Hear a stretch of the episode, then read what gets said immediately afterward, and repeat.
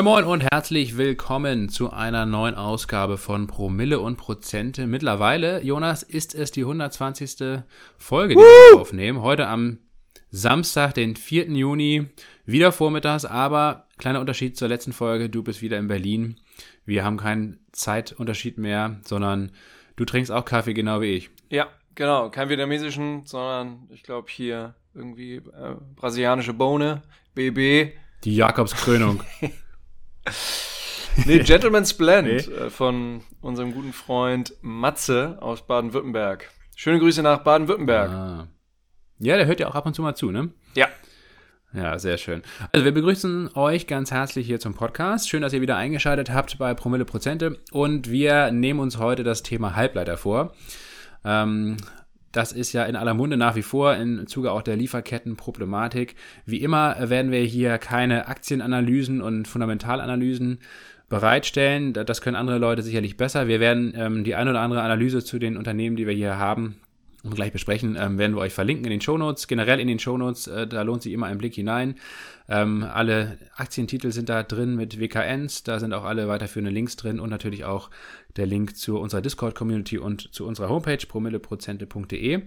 Aber worum soll es heute gehen? Wir wollen uns so ein bisschen angucken, wie diese Halbleiterbranche überhaupt aufgebaut ist, denn Halbleiter ist eben nicht gleich Halbleiter, das ist eine sehr, sehr komplexe Branche. Ähm, es gibt natürlich die Chip-Designer wie AMD und Nvidia zum Beispiel, es gibt die Chip-Hersteller, ähm, Intel gehört natürlich dazu, aber auch TSMC aus Taiwan zum Beispiel. Es gibt die Zulieferer, ähm, davon wollen wir euch ein, zwei vorstellen. Und es gibt auch die Chip-Maschinenbauer, ähm, wo zum Beispiel in, insbesondere Applied Materials oder ASML aus Holland dazugehören. Und das wollen wir euch mal so ein bisschen sortieren wie diese Branche tickt, wie sie aufgebaut ist. Äh, wir werden auch, wie gesagt, auf einzelne Unternehmen eingehen ähm, und ein bisschen näher vorstellen. Allerdings, wie gesagt, nicht bis ins kleinste Detail, ähm, fundamentalanalysemäßig, sondern ähm, das, darauf werden wir dann ähm, auf andere Expertinnen und Experten verweisen. Und am Ende, und das ist, glaube ich, auch wichtig, ähm, werden wir nochmal zwei Halbleiter-ETFs so ein bisschen auseinanderklabüstern ähm, und auch zu dem, wahrscheinlich zu dem Schluss kommen, dass ein ETF wie immer ähm, für viele von euch die sehr gute und richtige Wahl sein wird. Also, wie gesagt, am Ende nochmal der Überblick. Alles, wie gesagt, mit den Minutenangaben auch in den Shownotes. Jonas, fangen wir vielleicht nochmal mit einem ganz kurzen und knappen Wochenrückblick an. Du bist ja jetzt ja zurückgereist. Hast du überhaupt die Zeit gehabt, die Muße gehabt, mit einem Auge so ein bisschen auf die Börse zu blicken oder hast du das alles mal an dir vorbeiziehen lassen? Ehrlich gesagt habe äh, hab ich Börse Börse sein lassen, Aktienmärkte, Finanzmärkte, ähm, ihren, ihren volatilen, äh, ihr volatiles Getue, ähm, ja, ohne mich ausleben lassen. Deshalb, ja, bin ich auch so ein bisschen drauf angewiesen. Äh, du warst ja sehr nah dran täglich in dieser, in dieser Woche. Bin ich ein bisschen drauf angewiesen, was du von dieser Woche sagst.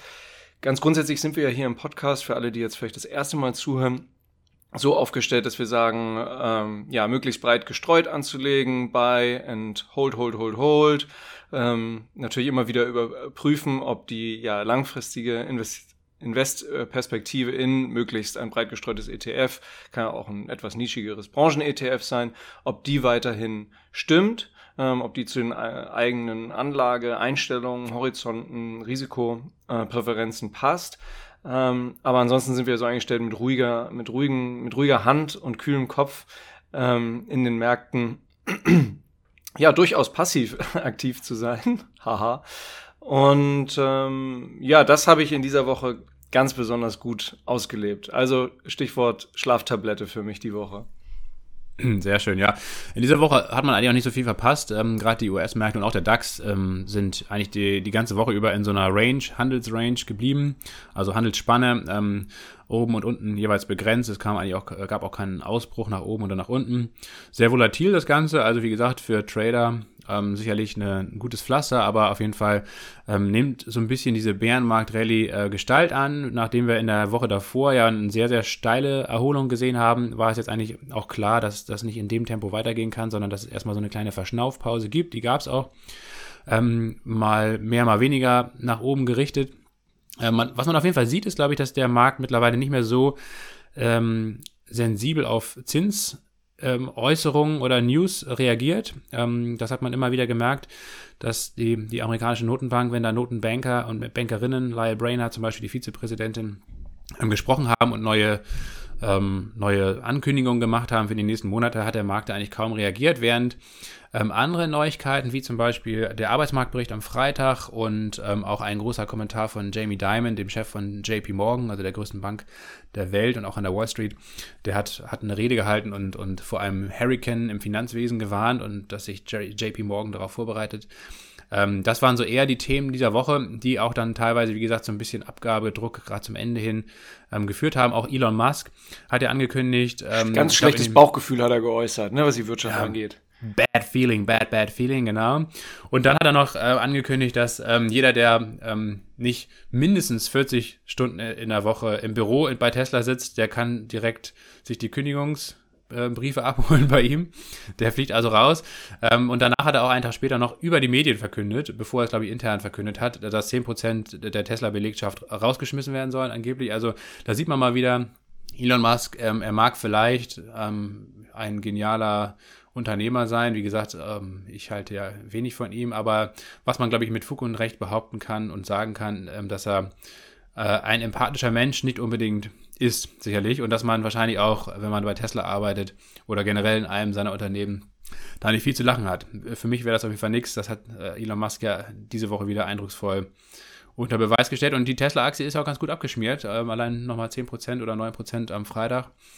Also mal schauen. Ähm, da werden wahrscheinlich sich auch einige denken, ähm, dass vor allen Dingen der Lockdown in Shanghai da bei den nächsten Quartalszahlen doch ähm, mehr Schaden anrichten werden, äh, als, als bisher vielleicht eingepreist ist. Mal schauen. Also auf jeden Fall ist der Markt so ein bisschen unentschlossen gerade, aber ich gehe mal trotzdem schon noch weiter davon aus, dass wir in den nächsten Wochen, zumindest bis zum Beginn der nächsten Berichtssaison, Anfang Juli, ähm, noch weiter äh, volatil nach, nach oben laufen werden, eher in so einem Weit Seitwärtskanal, weniger in so einer V-förmigen ähm, Rallye.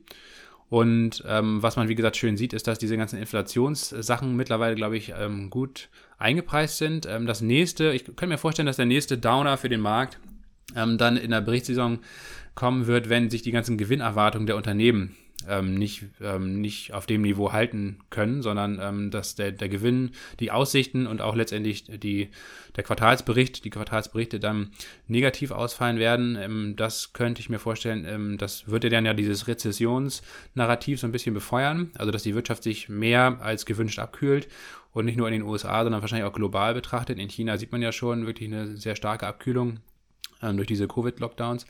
Und ähm, das könnte eben dazu führen, dass ähm, das der nächste Anlass ist, für die Märkte dann auch wieder neue Tiefs auszubauen und die Bärenmarkt-Rallye zu beenden. Aber mal schauen, das sind alles natürlich wie immer Blicke in die Glaskugel. Und ähm, solange die Märkte jetzt so ein bisschen erholen tendieren, kann man sie auch einfach mal genießen und sich auch ein bisschen freuen, ne, Jonas? Ja, Stichwort China vielleicht nochmal erwähnt, das ja im Oktober, meine ich, ähm, wichtiger, ganz wichtiger Tag für Xi Jinping für die Volksrepublik China und dann natürlich letztlich mit den Auswirkungen dort oder mit den Beschlüssen dort äh, Auswirkungen auf die gesamte Welt hat. Ähm, da will Xi Jinping ja eine weitere Amtszeit bestätigt bekommen. Ähm, er will das Ganze ja ohnehin äh, bis zum Ende durchspielen, das heißt bis zu seinem Lebensende. Das äh, so viel, denke ich, kann behauptet werden, dass das sein innigster Wunsch und Wille ist. Mal gucken, ähm, es mehren sich ja in China durchaus auch die kritischen äh, Stimmen gegenüber diesem, ähm, gegenüber diesem harten äh, Kurs, den er da in Sachen äh, Covid fährt.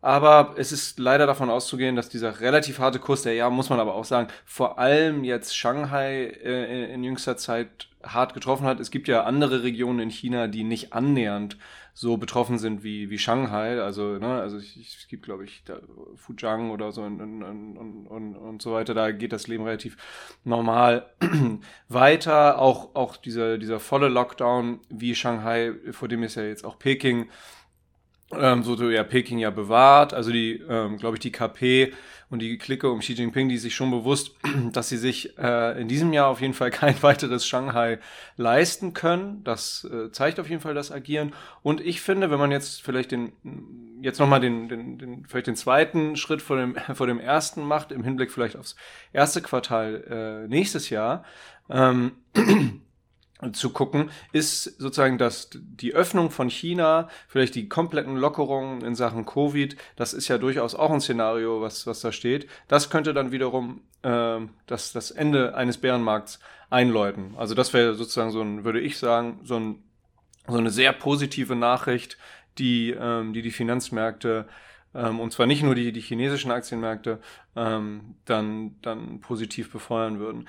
Ja, ich habe mir im, im Zuge dieser äh, oder in Vorbereitung dieser Folge trotzdem noch mal kurz den Nasdaq aufgerufen. Ich nutze ja hier äh, meinen kostenlosen Account bei, bei tradingview.com und ähm, da ist mir aufgefallen, lasse das jetzt hier das jüngste Hochlaufen am 2. Juni ähm, in so einem ganz interessanten Chartbereich gelaufen ist, wo, wo wir irgendwie im ähm, Anfang und Mitte März mal so, so Zwischentiefs hatten und ähm, wo ungefähr auch der 50-Tages-Durchschnitt vom Nasdaq verläuft. Der läuft nämlich aktuell ungefähr, verläuft ungefähr bei 13.050 Punkten. Und wir sind ja am 2. Juni ähm, hochgelaufen ungefähr bis 13.000.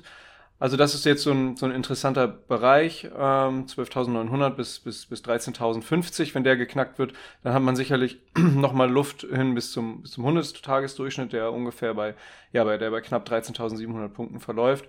Das sei es an der Stelle vielleicht zum Charttechnischen, zum Nasdaq gewesen sein, aber ich denke, das ist hier vielleicht nochmal gut zu erwähnen, weil, glaube ich, nicht wenige Hörerinnen und Hörer auch aus unserer Community dann doch relativ viel Augen gerade auf Tech-Aktien haben besonders wenn sie investiert sind, aber auch, ähm, das haben wir in der Discord-Community festgestellt, wenn sie nicht investiert sind, denn jetzt mehren sich äh, immer mal wieder die Fragen, Mensch, wo könnte man denn jetzt mal einsteigen? Und jetzt hat es natürlich gerade im Tech einen, einen Bounce gegeben. Grundsätzlich äh, bin ich aber bei dir, dieses, dieses sehr volatile Umfeld, das wird, wird uns erhalten bleiben. Ja, und man muss auf jeden Fall auch nicht ähm, keine Eile haben, eigentlich an den Tag legen, um da ähm, ja jetzt by the Dip zu machen. Wie gesagt, ich glaube, da werden sich noch ein paar Dips im Laufe des Jahres und ja. eigentlich auch ein paar tiefere Dips noch ergeben. Ja. Dementsprechend sollte man da jetzt nicht den schon gestiegenen Kursen, äh, wie hinterherlaufen, gesagt, bloß nicht. Bloß nicht hinterherlaufen. Der Nasdaq ist ja schon seit dem, dem temporären Tief jetzt schon äh, um, neun, äh, um 10 Prozent schon wieder gestiegen. Also da halte ich das zum aktuellen Zeitpunkt dann eigentlich auch schon wieder für gegessen. Auch wenn er jetzt sicherlich noch ein bisschen weiter hochlaufen kann, aber das, das Potenzial, das Bounce-Potenzial, Bärenmarkt, Rallye-Potenzial ist so ein bisschen fast schon ausgeschöpft und ich werde meine, meine Nasdaq oder meine Trading Nasdaq Position, ähm, da den Long Trade ähm, dann auch im Bereich von 13.000, 13.100 oder so Punkten dann auch schon schließen, um die Gewinne mitzunehmen. Mal schauen, was die nächste Woche bringt. Ähm, Kommen wir vielleicht noch zu zwei anderen kurzen Themen, ähm, die so ein bisschen hier für Wirbel gesorgt haben. Einmal die, die deutsche ähm, oder die DWS, das ist ja die Fondtochter der Deutschen Bank, ähm, die stand im Fokus. Da wurde der Vorstandsvorsitzende über Nacht rausgeschmissen und es gab eine kleine Razzia, ähm, denn DWS stand oder steht in dem Verdacht, ähm, diese ESG-Kriterien nicht ganz so ernst genommen zu haben, beziehungsweise viele ETFs oder Fonds mit ESG geratet zu haben, obwohl sie eigentlich gar nicht ESG-konform sind. Ähm, das ist ja ein, ein, Thema, was wir auch schon öfter mal im Podcast thematisiert haben, dass wir generell, selbst wenn ähm, die ESG-Kriterien eingehalten werden, sind die so wischiwaschi eigentlich, dass es ähm, wenig mit Nachhaltigkeit zu tun hat in Augen, unseren Augen. Also das ist, glaube ich, ein, nach wie vor ein Kernproblem, einfach ähm, dieser, dieser Konflikt eigentlich zwischen Geldanlage und Altersvorsorge auf der einen Seite, das ja auch, glaube ich, ein legitimes Interesse von jedem irgendwie ist und auch, auch sinnvoll ist, ähm, gerade wenn die staatliche Rente immer weniger wird oder immer unsicherer wird und gleichzeitig aber eigentlich das Bedürfnis, dass man eben auch in was Vernünftiges, also auch ökologisch und sozial Vernünftiges investieren möchte. Und da die Börse aktuell meines Erachtens nach wie vor einfach äh, ja nicht der gute oder nicht der richtige Ort eigentlich für ist, weil eben die allermeisten Unternehmen alles andere als nachhaltig wirtschaften und auch diese ESG-Kriterien oder auch SRI, das ist ja letztendlich ein ähnliches Konzept, ähm, nicht so wirklich aussagekräftig sind und ähm, da ähm, viel Lug und Trug betrieben wird und das, ähm, das mit der Razzia jetzt bei DWS untermauert die ganze These. Ich gehe mal davon aus, das würde man bei jeder anderen Fondsgesellschaft, die das äh, macht, ähm, in ähnlicher Form auch finden. Ähm, DWS ist wahrscheinlich nur ein, ein Beispiel, die es besonders plump oder besonders dämlich angestellt haben. Besonders ähm, illegal vielleicht, vielleicht. Besonders illegal, ich meine, gut, äh, ne, Deutsche Bank, ähm, die kennen sich ja eh aus mit Razzien. Ähm, da vergeht ja eigentlich kein Monat, äh, dass da nicht die Steuerfahndung oder wer auch immer in Frankfurt auf der Matte steht und da einmal kurz die Ja, da hat die Deutsche Bank ja rechtzeitig die DWS abgestoßen. Ist ja eine frühere Fondtochter. Ja, das stimmt. Aber nichtsdestotrotz, ähm, der, der Hauch von Deutsche Bank weht auch sicherlich noch durch die Hallen durch von die DWS, durch die Flure. und äh, dementsprechend, ähm, da wird sicherlich wahrscheinlich schon ein paar Spezialisten geben, die dann auch ähm, die Razzia professionell begleiten Ähm, da ist also viel Übung sicherlich schon, viel Erfahrung mit drin. Ja, und wenn du, und Stichwort ESG, vielleicht nochmal kurz der Wink, da hast du ja die, äh, Lug und Betrug hast du ja die Worte äh, in den Mund genommen, die hat ja auch Elon Musk in Bezug auf ESG in den Mund genommen, beziehungsweise nach dem Rausschmiss von Tesla aus dem S&P 500 ESG Nachhaltigkeitsindex ähm, im, im Mai schäumte er ja, hat auch von, von, von, von Fraud und, und, und so ge, gewettert. bisschen ähm, natürlich ein anderer Hintergrund als du jetzt, die, die Abneigung darüber. Er wäre natürlich gerne drin geblieben mit seiner Tesla-Aktie. Ähm, bezeichnet ja auch Tesla gerne immer wieder als das nachhaltigste Unternehmen überhaupt und jemals. Ähm, ja, aber. Da war ich wirklich sehr positiv überrascht, muss ich sagen, dass, ähm, dass Tesla da rausgeflogen ist. Ähm, das, muss ich sagen, hat mein Vertrauen in ESG auf jeden Fall doch ein bisschen verstärkt sogar. Denn ein Unternehmen wie Tesla ist für mich absolut nicht nachhaltig, bloß weil sie jetzt E-Auto-Pionier sind, das, das stimmt sicherlich, aber ähm, E-Autos an sich sind, ähm, wenn man sie genauso weiter benutzt, ähm, ähm im Sinne von jeder hat ein, zwei, drei Autos auf dem Hof stehen, dann hat das absolut nichts Nachhaltiges im Vergleich zum Verbrenner. Und wenn man sich anschaut, was, wie gesagt, für ähm, für unfassbare Ressourcen dafür aufgewendet werden, was hier den, auch den Wasserverbrauch in, in Grünheide anbelangt bei Berlin, ähm, was die ganzen sozialen Standards anbelangt. Da hat, das war ja der Hauptkritikpunkt, äh, weswegen er da rausgeflogen ist. Die sozialen Standards bei Tesla selbst, die Arbeitsbedingungen. Und ich meine, da hat Elon Musk ja allein in der letzten Woche jetzt, in der abgelaufenen Woche, eindrucksvoll unter Beweis gestellt, dass der Rauschmiss aus dem S&P ESG ähm, absolut regelkonform und vernünftig war. Denn ähm, seine Angestellten, die behandelt er nach wie vor ziemlich beschissen. Gut, aber sei es nun, äh, sei es drum, ESG ähm, ähm, wird noch eine ganz, ganz lange Weile leider wahrscheinlich wischiwaschi weitergehen. Mal gucken, ob es dann irgendwann mal wirklich nachhaltig ist, ob der Finanzmarkt wirklich den erwarteten Druck auf Unternehmen auf, ausüben kann, damit sich da was bewegt. Äh, zu hoffen ist es ja. Und ähm, nichtsdestotrotz darf man sich da, glaube ich, nicht in die Tasche lügen, wenn man jetzt ESG-konforme ETFs im Portfolio hat. Vielleicht sind sie ein bisschen besser als normale ETFs, vielleicht ist es auch völlig egal. Ähm, nachhaltige Geldanlage ist nach wie vor einfach ein sehr, sehr schwieriges Feld, wenn man sich jetzt zumindest an der Börse irgendwie orientiert. Das ist nun mal leider die traurige ähm, Realität. Und ähm, nichtsdestotrotz ist so ein ESG-konformer S&P 500 ETF zum Beispiel sicherlich sehr viel besser als der 10x DNA-Fonds von Frank Thelen. Er ist nicht nur sehr viel günstiger, in der in der ähm, Gesamtkostenquote der in der Gesamtkostenquote, ja. sondern er ist sicherlich auch in, in, Bezug auf die Performance ein bisschen erfolgreicher. Und da gab es natürlich eine lustige YouTube-Dokumentation von Steuerung F, das ist ja so ein Funk-Kanal, ähm, also von Funk ist ja dieser Jugendsender von ARD und ZDF die eigentlich immer ganz gute Arbeit machen. Und da gab es jetzt eine sehr viel diskutierte Kurzdokumentation, halbe Stunde über Frank Thelen und seine Investormachenschaften und wie er da irgendwelche Privatanlegerinnen und Anleger über den Tisch zieht. Ist ganz unterhaltsam. Es gab jetzt, glaube ich, wenig Neues, neue, wenig neue Erkenntnisse. Also die Erkenntnis, dass ähm, Frank Thelen so ein ziemlicher Idiot ist und ähm, ja, viele Investments auch ähm, auf, auf Rücken von Kleinanlegerinnen und Anlegern ähm, ausübt. Das war jetzt für mich, wie gesagt, nichts Neues, aber insbesondere. Aber manchmal brauchst du auch zwei Idioten, ne? Einmal den Idiot, der verkauft und dann die oder den Idiotin, die es kauft.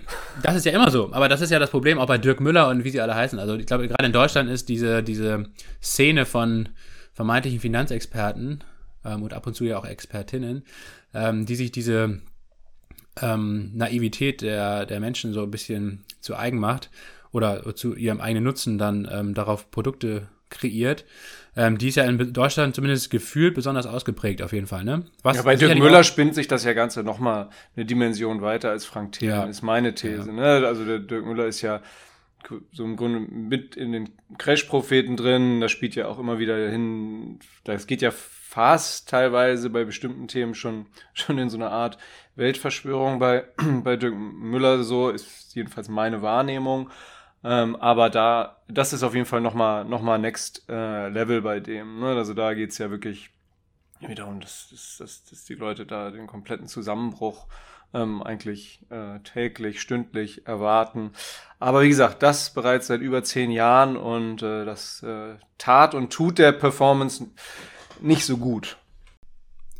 Ja, das Witzige ist ja an diesem Dirk Müller Aktien Premium Fonds, ähm, den verkauft er ja primär und der ist eben auch vor allen Dingen für, für Crash-Phasen angeblich sehr gut geeignet. Und wenn man sich dann aber auch mal anschaut, wenn wirklich ein Crash stattgefunden hat, zum Beispiel im, im Zuge von Corona, Das, da müsste man ja eigentlich denken, ne, weil der Fonds hat dann auch sicherlich viele Short-Anteile drin, um sich halt gegen fallende Kurse abzusichern. Und man denkt dann, okay, so ein Crash müsste eigentlich für diesen Dirk Müller Premium-Aktienfonds ja mega geil sein. Und dann guckt man sich die Performance an und dann ist der selbst im Crash äh, performt er schlechter als, als ein äh, normales ETF. Und da fragt man sich natürlich wirklich, was, was macht der da eigentlich mit dem Geld? Also weder bei, bei steigenden äh, Kursen profitieren, noch bei sinkenden Kursen. Ähm, noch in naja. Seitwärtsphasen. Ja, ja gut. Das, das einzige, das einzige Kriterium, äh, wie gesagt, dass man konstant einfach Geld verliert bei Dirk Müller. Ganz egal, was an der Börse passiert. Das ist natürlich auch ein Versprechen. Ähm, das ist auch nicht schlecht. Wenigstens das kann er. Gut, haben wir das auch geklärt. Also wie gesagt, Frank Thelen, wenn ihr euch das nochmal reinziehen wollt, ähm, haben wir auch in die Show Notes. Findet ihr auch sicherlich überall, wurde ja viel diskutiert. Ähm, kann man sich ganz gut angucken. Ist unterhaltsam auf jeden Fall. Wenig Neues, trotzdem gut gemachte Kurzdokumentation und hat sicherlich ähm, diese Woche so ein bisschen zur Erheiterung beigetragen. Ähm, Jonas, dann lass uns doch mal jetzt ins Hauptthema hier einsteigen. Wir sind ja schon wieder ein bisschen auf Sendung und zwar ähm, zum Thema Halbleiter. Ähm, vielleicht so ein kleiner Einblick erstmal von dir zur Geschichte der Halbleiterbranche, wie das Ganze losging, wie sich das entwickelt hat und warum Halbleiter heutzutage so wichtig sind, ähm, dass man sie ja eigentlich in jedem noch so kleinen Produkt findet. Ja, Genau. Ähm, ich habe jetzt, äh, ich werde jetzt nicht so Jahreskennzahlen oder sowas äh, nennen, sondern möchte jetzt vor allem anfangen, vielleicht kurz zu beschreiben, was eigentlich ein Halbleiter ist. Ein Körper, ein Festkörper, der in Bezug auf seine elektrische Leitfähigkeit sowohl als Leiter als auch als Nichtleiter bezeichnet werden kann. Und grundsätzlich ähm, können wir mal aufteilen oder unterscheiden in, in Leiter, Halbleiter und Isolatoren. Und das passt eigentlich auch zu, zu unserer letzten Folge, ne, besonders was hier die elektrischen Leiter angeht. Ähm, da ist, ist, weist die besten Eigenschaften Silber auf. Dadurch, dass Silber relativ teuer ist, wird vor allem Kupfer verwendet. Wir hatten ja Kupfer und Kupferrecycling ausführlich in, der, in unserer letzten Folge, der Folge 119. Also äh, Kupfer ist ein sehr prominenter und viel verwendeter elektrischer Leiter. Und in diesen Leitern können sich eben Ladungen relativ leicht äh, bewegen. Und ähm, die gute Leitfähigkeit haben aber nicht nur, nicht nur äh, Metalle wie Kupfer und Silber, ähm, sondern auch Laugen, Salzlösungen oder auch Graphit. Graphit ist ein Mineral, was ähm, was nicht nur Leitfähigkeiten hat, sondern auch andere Eigenschaften, aber eben auch diese. Ähm, so bei Halbleitern ist die Leitfähigkeit stark temperaturabhängig. Ähm, wenn sich die Umgebungstemperatur eines Halbleiters um den absoluten ähm, Temperatur-Nullpunkt befindet, dann ähm, fungiert oder wird ein Halbleiter auch zu einem sogenannten Isolator. Ähm, und in Isolatoren können sich, können sich Ladungen nahezu überhaupt nicht bewegen. Also ähm, ne, zum Beispiel Gummi, Diamant, Porzellan. Ähm, das ist so ein Umfeld, da bewegen sich, ähm, ja, da ist im Grunde keine elektrische Leitfähigkeit gegeben. Ähm, und daher äh, kann man äh, solche Materialien auch zum Beispiel zur Isolierung verwenden. Bei Diamant wird es ein bisschen teuer. Ähm, was ganz interessant ist, dass ein Isolator, äh, das destilliertes Wasser ein Isolator ist. Also äh, Stichwort Wasser würde jetzt nicht den Föhn, trotzdem nicht den Föhn in die Badewanne fallen lassen, denn in der Badewanne ist natürlich normalerweise kein destilliertes Wasser, nämlich Leitungswasser und das mit Salz versetzt und da, dann wird's halt ganz gefährlich, ne? weil ähm, äh, Wasser, in dem sich dann Salz und so weiter befindet, ein exzellenter Leiter ist, deswegen dann äh, auch durchaus äh, ja teilweise prominente Todesfälle mit Föhn oder anderen elektrischen Geräten in der Badewanne. Aber das fand ich ganz interessant. Destilliertes Wasser ist eben dann ein Isolator, aber Leitungswasser äh, nicht. Ähm, also wenn man destilliertes Wasser in der Badewanne hätte und den Föhn reinschmeißen würde, dann. Nichts passieren. Würde nichts passieren? Ja. Krass. Okay. Ja. Das ist ja interessant. Ja. Aber gut, sollte man trotzdem nicht zu Hause nachmachen und austesten, ne? Ja, genau. Und vor allem auch nicht zu viel destilliertes Wasser trinken. Bekommt einem auch nicht gut. Ähm, das, äh, das typischste oder, oder auch bekannteste Halbleiterelement, was hier im Grunde wahrscheinlich äh, jede und jeder schon gehört und gelesen hat, ist Silizium. Ähm, kleiner Fun Fact in der Recherche aufgekommen ist, unser, unser Körper enthält ungefähr 20 Milligramm Silizium je ein Kilogramm Körpermasse. Kann jetzt jeder für sich selber ausrechnen, äh, wie viel das aktuell so ist. Aber mit zunehmendem Alter nimmt diese Siliziummenge ab. Was die Folgen äh, sind und so weiter, kann ich nicht sagen. Ich kann auch nicht äh, sagen, behaupten, dass äh, jetzt eine erhöhte Aufnahme irgendwie über die Nahrung, whatsoever, von Silizium jetzt vielleicht eine, eine Verjüngungskur bewirken würde. Weiß ich alles nicht. Ähm, ich wollte nur diesen Fun Fact teilen, dass eben auch unser Körper durchaus eine annehmbare Menge an Silizium hat. Silizium äh, kommt generell sehr häufig vor ähm, in der Natur, gerade im, äh, im Erdmantel, Masseanteil des, er des Erdmantels unserer Erde. Ähm, da sind wohl so fast 15 Prozent Silizium. Also ähm, kommt häufig äh, vor. Andere Halbleiterelemente, wenn euch die über den Weg laufen, sind dann zum Beispiel Germanium, Gallium, Cadmium. Ähm, gibt aber auch organische Halbleiter. Diese sind ähm, eine ganze Ecke biegsamer als jetzt zum Beispiel Silizium und Germanium.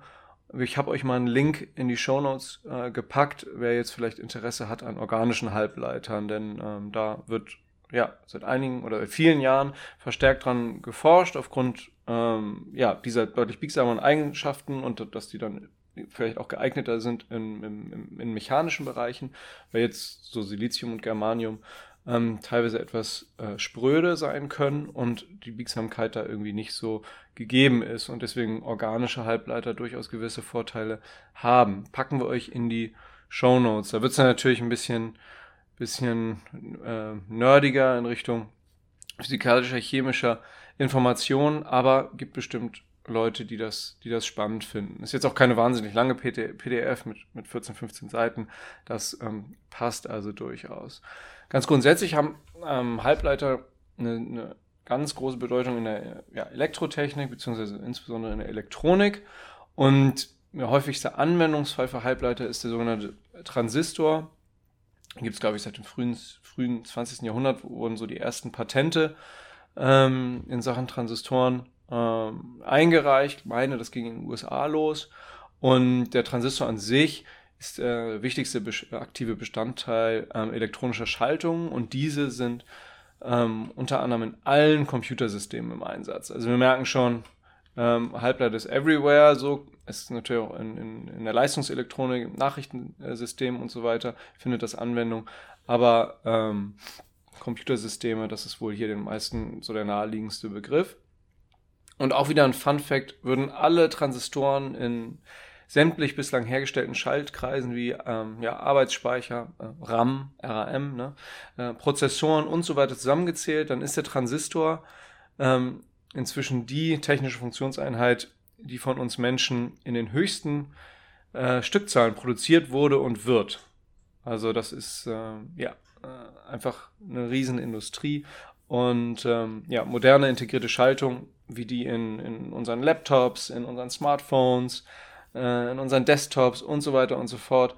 Die, äh, die eingesetzten Mikroprozessoren und Schaltungen bestehen aus vielen Millionen und äh, bis zu Milliarden Transistoren und daraus ähm, ergibt sich eben das, äh, dass das, ergeben sich diese hohen Gesamtstückzahlen. Also das mal als kleiner Fun Fact.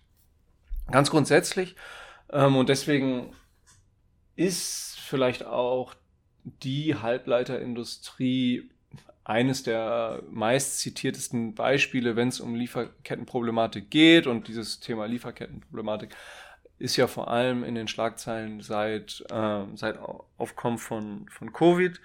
Ähm, die Halbleiterindustrie ist einfach von Beginn an immer schon eine sehr äh, global vernetzte und kom komplett über die Welt verteilte Industrie gewesen und ist es auch weiterhin.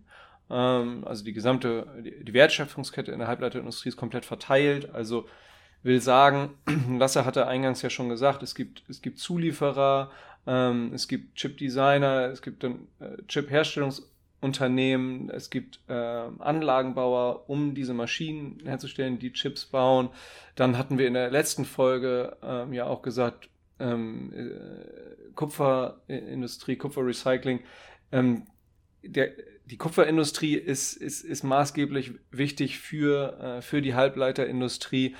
Also das heißt, es ist eine Industrie, die jetzt nicht äh, innerhalb weniger Jahre von äh, dieser globalen Wertschöpfung auf eine nationale ähm, Wertschöpfung oder wenn man jetzt auf die EU als, als, als supranationalen äh, Raum äh, guckt, ist es auch schwierig, dass ähm, diese, diese gesamte Wertschöpfungskette in die EU zu holen. Also das wird nicht innerhalb von vier, fünf Jahren gehen.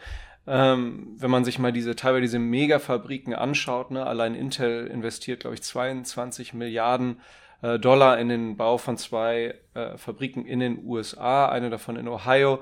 Also bis die am Laufen sind, vergehen ja auch nochmal zwei bis, zwei bis vier Jahre. Ähm, also dieses ganze Thema ähm, äh, Chip-Halbleiter-Sektor zu entglobalisieren, da, der wird jetzt erstmal angegangen. Das ist, das ist ja auch teilweise ein Macht- oder ganz stark ein machtpolitisches Thema. Die Frage, die sich mir tatsächlich noch gestellt hat in der Recherche, ich kann die jetzt nicht beantworten, ist, ob das wirklich in letzter Konsequenz überhaupt äh, so durchgezogen werden kann. Also, ähm, weil, ja, also so wie mein erster Einblick da war, ähm, braucht das mehr als ein Jahrzehnt, ähm, ist meine Einschätzung, um, um, um das zu vollziehen. Und in so einem Jahrzehnt kann ja auch auf, auf geopolitischer Ebene wieder viel passieren. Äh, wer weiß, vielleicht äh, kommt ein Xi Jinping kommen ein Putin und so weiter äh, zu Fall und äh, im Beispiel von China kommen wieder deutlich moderatere, offenere Führerinnen und Führer an die Macht, vielleicht eher wieder sowas wie, wie ein Hu Jintao, ähm, der dann ähm, das Ganze wieder entspannter äh, fährt. Vielleicht kommt dann auch ein Trump nicht an die Macht nach, nach Biden, sondern irgendwie äh, nochmal moderatere Person, Regierung. Also das sind alles so Faktoren, die äh, im Grunde darauf einzahlen könnten, neben der sehr hohen Komplexität des, des Zurückholens der Halbleiterindustrie, die vielleicht dazu führen, dass, ähm, dass diese ganzen Lieferketten dann letztlich doch global bleiben, was die Halbleiterindustrie ähm, betrifft. So, jetzt ein bisschen, bisschen ausgeholt, ähm, was das Thema angeht. Also wie gesagt, äh, Halbleiterindustrie extrem äh, global vernetzt. Ähm, teilweise werden dann auch Chips zum Beispiel in Europa hergestellt, die dann bevor, die dann irgendwie nach Südostasien, zum Beispiel nach Malaysia geflogen werden, um dann in die, in die Gehäuse der Chips eingesetzt zu werden, um dann wieder äh, zur nächsten Fabrik geflogen zu werden, um da die äh, Verarbeitung in zum Beispiel ähm, Festplatten und so weiter ähm, und, und PC-Gehäusen ähm, weiter zu vollziehen. Also, wie gesagt, das, da sind teilweise irgendwie fünf, sechs Länder äh, involviert ähm, bis dann, äh, bis dann so ein, so, so ein Produkt fertig ist. Ja, Hohe Herausforderung. Streng genommen äh, noch viel mehr. Ne? Wenn man jetzt wirklich von ganz Anfang ähm, der Lieferkette sich das anschaut, äh, das heißt also die Rohstoffe ah, okay. äh, mit einbezieht und die Rohstoffproduktion, ähm, dann wird man wahrscheinlich sehr viel mehr Länder und sehr viel mehr Unternehmen noch in der Lieferkette mit drin haben. Ähm, und auf der anderen Seite, also ne, zu Beginn äh, die Lieferkette sich anschaut und dann auch zum Ende hin, also was passiert denn mit dem fertigen Chip? Und der fertige Chip wird ja dann auch in verschiedene Geräte eingebaut und diese Geräte wiederum äh, werden auch bei vielen verschiedenen Zulieferern und Unternehmen ähm, zusammengesetzt, beziehungsweise auch designt und entworfen und so weiter. Also ähm, das ist wirklich tatsächlich, wie du richtig sagst, die Halbleiterbranche ist, glaube ich, echt ein Paradebeispiel für die Globalisierung, wie wir sie bisher kannten, wie sie sich in den letzten Jahren und Jahrzehnten ähm, aufgefächert hat und ähm, ist dementsprechend jetzt, glaube ich, auch eine der ähm, Branchen, die am anfälligsten sind für diese Lieferketten-Schwierigkeiten. Deswegen sehen wir das ja auch, ähm, dass das durch Covid und auch durch viele andere globale Krisen ähm, total durcheinander gekommen ist, mit großen Folgen auch und negativen Folgen für viele Industriezweige. Und wir sehen vor allen Dingen und mehr, mehr, ähm, wie du es auch schon richtig angesprochen hast, dieses geopolitische Macht- Streben eigentlich, ähm, dass man versucht, ähm, so eigentlich beide Machtblöcke, also einerseits der Westen und andererseits die autoritären Staaten China und Russland allen voran, ähm, dass die versuchen eben diese Abhängigkeiten ein Stück weit zu entflechten. Ähm, und bei, bei China letztendlich ist die Abhängigkeit primär gegeben durch ähm, das Chip-Design. Also Trump hat ja viele Sanktionen zum Beispiel gegen Huawei, aber auch gegen andere chinesische Unternehmen ähm, verhängt, die darauf abzielen, dass eben ähm, sowohl einerseits das, die Chip-Designer nicht mehr so richtig mit chinesischen Unternehmen zusammenarbeiten können, ähm, aber vor allen Dingen auch, ähm, das ist auch ein sehr komplexes Thema, es gibt auch ähm, nur wenige Unternehmen, die zum Beispiel die Software äh, haben. Und dann Mist, da habe ich leider das Unternehmen jetzt in der Recherche gar nicht rausgesucht. Es gibt nämlich zwei Unternehmen nur, die die Software ähm, äh, entwickeln, ähm, die für das Chip-Design überhaupt relevant ist. Und das sind beides amerikanische Unternehmen. Das heißt also, ohne diese Software kann man gar keinen Chip ähm, designen und entwickeln ähm, und wenn man die nicht hat. Und die werden zum Beispiel, da werden auch viele chinesische Unternehmen sanktioniert, dass sie diese Software gar nicht benutzen dürfen. Ähm, das heißt also, China versucht seit Jahren, seit Trump natürlich und wahrscheinlich auch vorher schon, eine eigene Chipindustrie aufzubauen. Ähm, Fertigung hat China ja im großen Maßstab, das ist dann die andere Abhängigkeit. Also während die Amerikaner extrem gut ja in Chip-Design, in Chip-Software, in ähm, all diesen Faktoren sind ähm, und da letztendlich weltweit führend und ohne die Amerikaner geht da gar nichts ähm, sind die Chinesen und natürlich auch Taiwan oder generell ganz Ostasien eigentlich ähm, ganz, ganz wesentlich bei der Chipfertigung. Ähm, und ähm, ist da letztendlich natürlich auch ein Faktor, ähm, der dann wiederum für die USA oder auch Europa sehr risikoanfällig ist, wenn es wirklich entweder in China zu Einschränkungen, Liefereinschränkungen kommt oder letztendlich, wenn es wirklich zu einem Konflikt mit, äh, um Taiwan kommt, dann hätte das gigantische Auswirkungen für die globale Halbleiterindustrie, aber wahrscheinlich auch für die globale Wirtschaft insgesamt, weil das ja eben alles so miteinander zusammenhängt. Und deswegen ähm, reagieren ja Unternehmen wie Intel zum Beispiel damit, ähm, jetzt in den USA Fertigungsanlagen zu bauen. TSMC, also ein Taiwan, taiwanisches ein taiwanesisches Unternehmen, ähm, auf das wir auch gleich noch zu sprechen kommen, ähm, baut zum Beispiel jetzt ja auch ähm, eine Fertigung in den USA. Intel baut ja auch eine große Fabrik in Magdeburg in Deutschland, um den europäischen Markt zu bedienen. Das heißt also, wir werden schon, glaube ich, in den nächsten Jahren, ganz egal, wie sich das weiterentwickelt, zurzeit steht ja wirklich, stehen ja eigentlich alle Zeichen auf Eskalation zwischen diesen beiden Machtblöcken. Und deswegen werden wir, glaube ich, so oder so auf jeden Fall eine Entflechtung sehen. Wie weit sie dann am Ende geht, ob sich das dann zwischenzeitlich wieder entspannt, ähm, das, das können wir jetzt noch nicht wissen, das werden wir dann sehen. Aber so oder so ist, glaube ich, dieser Prozess der Entflechtung auf jeden Fall erstmal in Gang. Und dadurch, dass es sowieso ein sehr, sehr langfristiger Prozess ist, der auch extrem hohe Investitionen erfordert, ähm, wird das auch nicht mehr so wahnsinnig schnell rückgängig gemacht werden. Selbst wenn es, glaube ich, jetzt zu einer Entspannung kommen sollte in, in ein paar Jahren, die man jetzt noch nicht absehen kann, wenn diese Investitionen erstmal gemacht wurden, ähm, dann werden die natürlich auch ähm, weiter in, in, diese Richtung gehen, weil ansonsten wäre das ganze Geld weg oder die Investitionen wären ähm, flöten gegangen. Das heißt also, die Politik und auch die Unternehmen werden, glaube ich, in diese Richtung gehen. Ich glaube, wenn man in diesem Pfad erstmal eingeschlagen hat, dann wird der mehr oder weniger auch für Jahre, wenn nicht sogar Jahrzehnte dann vorgezeichnet ähm, und kann auch eben nicht mehr so schnell verlassen werden. Genauso wie es jetzt in den letzten Jahrzehnten waren, dass man eben ganz klar den Pfad der Globalisierung hatte, der sehr, sehr komplexen Lieferketten und der sehr komplexen Arbeitsteilung. Das war letztendlich das Erfolgsmodell, das jetzt anscheinend an sein Ende gekommen ist. Und jetzt wird ein neuer Pfad bestritten und der wird wahrscheinlich die Art und Weise prägen über Jahre und Jahrzehnte, wie wir dann solche Branchen irgendwie aufbauen und ähm, entwickeln ähm, können. Von daher ähm, darauf muss man sich, glaube ich, einstellen und das muss man, glaube ich, auch sich anschauen in Bezug eben auf bestimmte Unternehmen. Aber wir können ja vielleicht so ein bisschen mal in die, ins Detail gehen. Ähm, wir haben, wie gesagt, diese vier verschiedenen groben, also wie gesagt, das ist hochgradig komplex, aber zur Vereinfachung haben wir jetzt einfach mal das, diese Halbleiterbranche in vier große, grobe Bereiche geteilt, nämlich einerseits die Anlagenbauer, die also die, die Anlagen bauen, die für die Chipproduktion selbst, aber auch für die Produktion von einzelnen Elementen, wie zum Beispiel Silizium, Waver und so weiter ähm, und andere Komponenten wichtig sind. Ähm, diese Anlagenbauer, das ist die eine große Branche oder die, das eine große Segment, was total relevant ist für natürlich die Chipindustrie. Dann haben wir die Zulieferer, ne? also ähm, Chips bestehen aus ganz vielen verschiedenen Einzelteilen und ähm, hochkomplexen ähm, Bauteilen und diese Bauteile werden selten von den Chip- Herstellern selbst gebaut, sondern die werden dann wiederum von Zulieferern gebaut. Und ähm, das ist also dann die zweite Kategorie Zulieferer. Die dritte Kategorie ist das Chip Design. Ähm, das war einer der großen Trends in den letzten 10, 15 Jahren, dass ähm, sich die Unternehmen zunehmend spezialisiert haben. Ähm, vorher hatten wir letztendlich noch ähm, Unternehmen, die beides gemacht haben. Die haben Chips designt und sie haben auch Chips direkt selbst gebaut. Intel ist zum Beispiel noch ein so ein Unternehmen, auch Samsung, die beides machen, also die sowohl Chips designen als auch Chips direkt bauen und fertigen. Ähm, das könnte tatsächlich sogar wieder ein Trend hin zu diesem, dieser Art von Unternehmen geben. Intel, das ist ja quasi die große Turnaround-Wette, auf die wir gleich noch ein bisschen eingehen können bei Intel, ähm, dass dieses Modell eben wieder attraktiv war. Die letzten 10, 15 Jahre muss man sagen, dass dieses Modell eben total in Verruf geraten ist, weil es sehr unflexibel und sehr kostenaufwendig war. Wie hat das eigentlich Apple gemacht? Äh, Apple hatte auch teilweise eine, eine eigene Chip-Herstellung. Designen die auch ihre Chips? Nee, nee. Nee, umgekehrt. Ähm, Apple hat weder das eine noch das andere gemacht lange Zeit. Also ähm, die haben letztendlich sich Chips von Intel primär ähm, geholt für ihre ganzen Produkte und haben die da designen lassen und auch fertigen lassen. Und was jetzt Apple gemacht hat und auch Microsoft jetzt zunehmend macht und auch Alphabet, ist, dass sie das Chip-Design selbst übernehmen.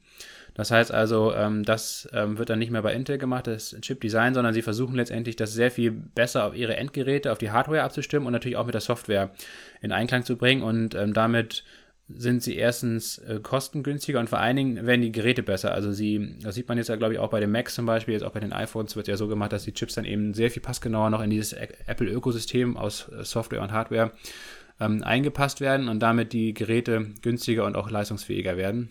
Und damit verliert Intel dann einen großen, ähm, großen Auftraggeber mit, mit Apple zum Beispiel. Microsoft und Alphabet ähm, gehen ähnliche Wege und das ist quasi ein, ein Trend, den man sieht. Ähm, nichtsdestotrotz ist dann Apple aber kein Chip-Fertiger. Also das wird dann zum Beispiel von einem großen Auftragsfertiger wie zum Beispiel TSMC aus Taiwan gemacht äh, und nicht von Apple selbst. Und ich glaube, das wird auch weiterhin äh, Bestand haben. Aber ähm, nochmal, um darauf zurückzukommen, ähm, wir haben also wie gesagt Intel, das nach wie vor ein integriertes Unternehmen ist, was beides macht äh, und das in Zukunft auch weiter forciert sogar und, äh, und auch mit der Komponente der, der Produktion in den USA und Europa wahrscheinlich ein wieder ein relevanterer Player wird, weil man eben dieses Asien-Risiko nicht so hat. Während man zum Beispiel bei AMD, da gehe ich gleich nochmal ausführlicher drauf ein, und auch Nvidia, das sind sehr spezialisierte Chip-Designer. Ähm, äh, Nvidia war immer nur Chip-Designer, aber AMD zum Beispiel hatte lange Zeit eine Produktion auch. Ähm, also die haben quasi Chips designt und dann auch selbst produziert und das haben sie ähm, 2009 aufgegeben, indem sie ihre Produktionseinheit, also quasi ihre ganzen Fabriken, ihre ähm, ähm Labs, ihre Fab, Fabs ähm, ausgegliedert haben unter Global Foundries. Das ist mittlerweile auch ein eigenes börsennotiertes Unternehmen, was ja letztes Jahr, oder hat man ja spekuliert, von Intel übernommen werden sollte, hat dann nicht geklappt. aber ähm, seit AMD das gemacht hat, ähm, hat sich das Unternehmen eben rein auf Chip-Design spezialisiert und das war auch einer der Gründe, einige andere Gründe gibt es auch, auf die gehe ich gleich noch ein, ähm, die für den großen Erfolg von AMD auch beigetragen haben auf diese Spezialisierung, weil man eben wahnsinnig viel flexibler wurde und auch viele Kostenstrukturen eingespart hat. Machen wir nochmal kurz das komplett. Also Chip Design ist das dritte und das vierte ist am Ende dann die sogenannten Foundries, also die Herstellung von Chips. Und das machen einerseits integrierte Unternehmen wie Samsung und Intel zum Beispiel. Ähm, die, die beiden, ähm, ähm, ich glaube, Samsung ist, glaube ich, der größte Produzent. Äh, Intel ist auf Nummer zwei, wenn ich das richtig weiß. Oder ist TMC sogar der dritte oder der größte? Muss ich mal schauen. Ne, genau. Samsung ist, der Nummer, ist die Nummer eins. Intel ist die Nummer 2 und TSMC, also Taiwan Semiconductor, ist der drittgrößte Halbleiterhersteller. Ähm, und also diese Produzenten, die sogenannten Foundries, ähm, ist dann der vierte wichtige Bereich innerhalb dieser Halbleiterbranche. Soweit vielleicht erstmal zu dem groben Überblick. Und Jonas, dann können wir ja so ein bisschen vielleicht mal einsteigen. Wir hatten uns gedacht, dass wir, bevor wir das ETF vorstellen oder die beiden ETFs äh, miteinander vergleichen, dass wir pro Kategorie, pro ähm, Kategorie in diesen vier Bereichen ein Unternehmen mal so ein bisschen genauer unter die Lupe nehmen ähm, und euch vorstellen. Ansonsten werden aber noch weitere Unternehmen mit WKNs auch in die erweiterte Liste in den Shownotes ähm, aufgeführt, ähm, die aus unserer Sicht relevant und interessant sind, die wir jetzt aber aus Zeitgründen hier nicht nochmal gesondert ähm, groß behandeln werden. Da packen wir euch auch ein paar Unternehmen rein von dem bezüglich der Chip Design Software. Ich meine, das ist EDA, Electronic Design Automation. Und da spielt genau das auch der Siemens-Konzern eine Rolle. Ja, genau, das werden wir gleich nochmal nachliefern oder das machen wir einfach dann ähm, nach packen der Folge. Wir packen wir in die Shownotes. Also diese Software ist auch ähm, ein Teil, da sieht man halt, wie, wie komplex das ganze Thema ist und wie, ähm, ja, wie spezialisiert die Unternehmen auch sind. Und kommen wir vielleicht mal ähm, genau wie diese Software, wo es wirklich auf zwei Unternehmen eigentlich nur ankommt weltweit. Ähm, genau so ein Bottleneck gibt es eigentlich auch beim Anlagenbau. Das ist nämlich jetzt die erste Kategorie und da ist es ein tatsächlich ein europäisches Unternehmen, was mehr oder weniger wirklich das Nonplusultra ist, nämlich ASML aus Holland. Ähm, das ist der weltweit größte Anbieter von Lithografiesystemen für die Halbleiterindustrie. Ähm, das sind also überaus komplexe Maschinen, die eine sehr wichtige Rolle bei der Herstellung von integrierten Schaltkreisen, also Mikrochips, ähm, spielen. Und die meisten Chiphersteller, sowohl die Foundries als auch die integrierten Hersteller wie Intel zum Beispiel, sind weltweit Kunden von ASML. Und der weltweite Marktanteil 2020 betrug 62 Prozent. Also es sind, Krass. wie gesagt, eine große, große Machtstellung. Es gibt noch einige andere Unternehmen, also vor allen Dingen japanische Unternehmen, Canon zum Beispiel oder Nikon, ähm, also ehemalige Kamerahersteller, ähm, die auch da aktiv sind, aber die, wie gesagt, bei weitem einen kleineren Marktanteil haben und auch deren, deren äh, Technik oder deren Maschinen eben auch nicht, nicht ganz so gut sind. Ähm, und äh, diese herausragende Stellung von ASML wird auch dahingehend deutlich, dass die Amerikaner zum Beispiel alles versucht haben. Ich weiß gar nicht, ob sie erfolgreich waren. Ich glaube schon. Ähm, zum Beispiel zu verhindern, dass chinesische Chiphersteller die ähm, Maschinen von ASML kaufen dürfen. Ähm, also auch da hat Trump schon, die Trump-Administration, Sanktionen erlassen, dass ASML eben mit bestimmten chinesischen Unternehmen gar keine Geschäfte mehr machen darf, um zu verhindern, dass diese wichtige Technologie ähm, an China geht und damit er geht natürlich einher, dass China um Jahre zurückgeworfen wird ähm, beim Aufbau einer eigenen Chip-Fertigung, ähm, weil letztendlich, bis man eigene Maschinen, eigene Technik entwickelt hat, äh, vergehen Jahre und es ist ein unglaublicher äh, Invest, der damit einhergeht, ähm, um dieses Know-how, was sich ASML jetzt über 30 Jahre oder fast schon 40 Jahre aufgebaut hat. 1984 wurde das Unternehmen gegründet interessanterweise ein, als ein Joint Venture von ASM International und Philips. Also Philips kennt man sicherlich, ASM eher weniger. Ähm, und ähm, ASMI ist dann ausgestiegen. 1988 hat die Anteile am Joint Venture an Philips übertragen und im März 95 hat Philips ASML dann ausgegliedert als eigenes Unternehmen an die Börse ähm, gebracht. Und seitdem ist das Unternehmen dann auch an der Nasdaq gelistet und natürlich in Holland am, am Heimkapitalmarkt.